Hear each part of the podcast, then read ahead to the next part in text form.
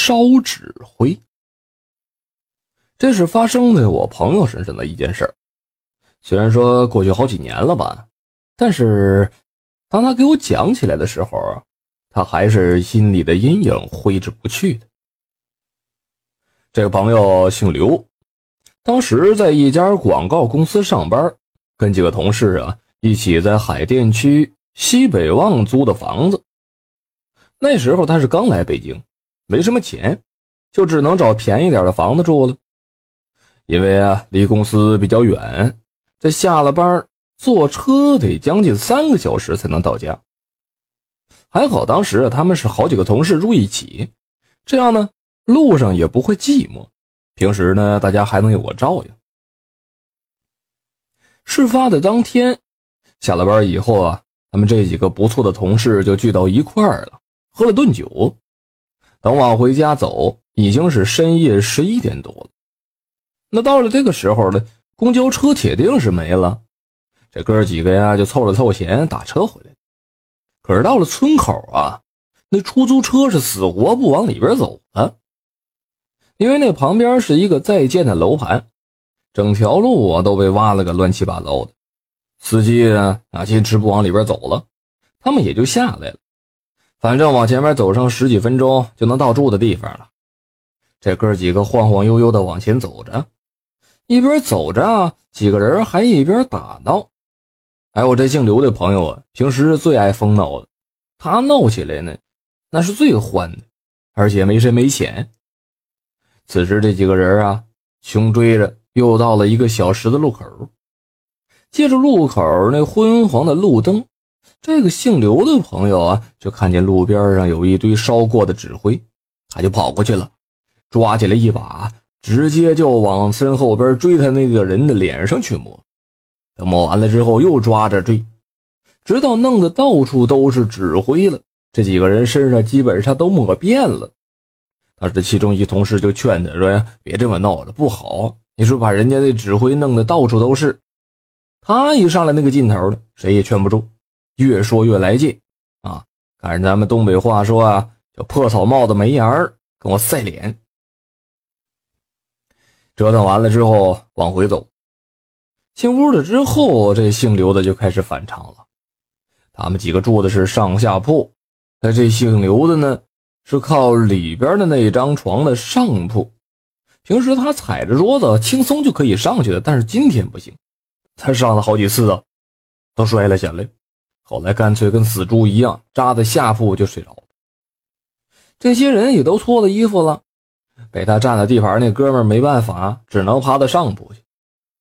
可到了半夜里啊，对床那哥们就听见啪啪的响声，他侧着耳朵去听啊，最后确定了这个声音就是在隔壁床。他打开床头的台灯，一看呢，吓了一跳了，原来姓刘那哥们正坐在床上，用手扇自己的嘴巴子呢。闭着眼睛，嘴里边还嘟囔着，但是听不清楚他说的是什么，就是手不停的打自己的脸。对床那哥们可吓坏了。后来大伙就醒了，有个胆儿大的下地去把灯给打着了。开灯之后，大伙才看清楚，姓刘这哥们把自己的脸都抽肿了，嘴角还流血呢。他好像不知道疼似的，一个劲儿的往自己脸上招呼。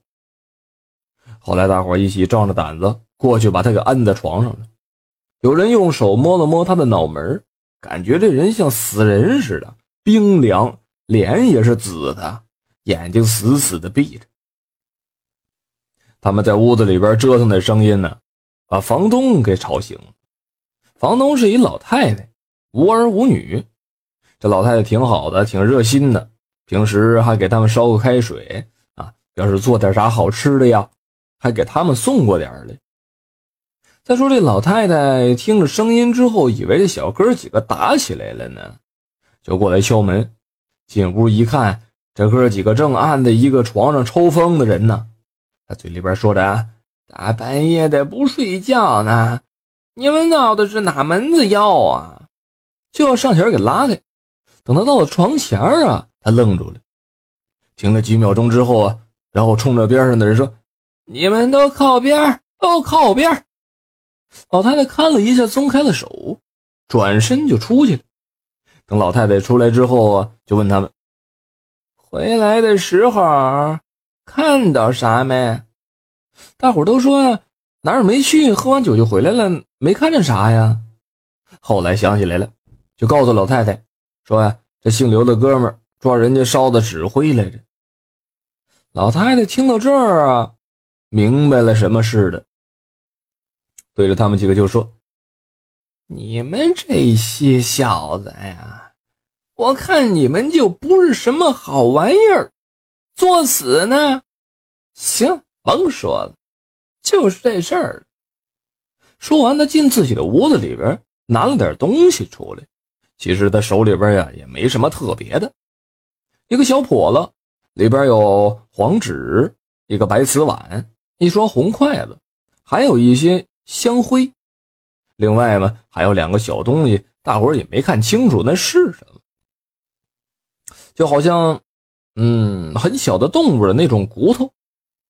还有一个呀，用不知道是什么的水果盒做的小花篮，看上去有点脏，但不失小巧。尤其是那个小花篮做的。跟真的似的。老太太这时候拿出了一个笸子里边的黄纸，抽出一张，然后问过小刘的全名，就用笔写在纸上，然后让两个人在屋子里边看着小刘，并且嘱咐了这两个人千万要按住他，别让他起来。说完，又让剩下的人把其余的黄纸拿到村口的十字路口去烧了。这几个人犹豫了半天，没人敢去。老太太瞪了一眼，就说：“怕啥？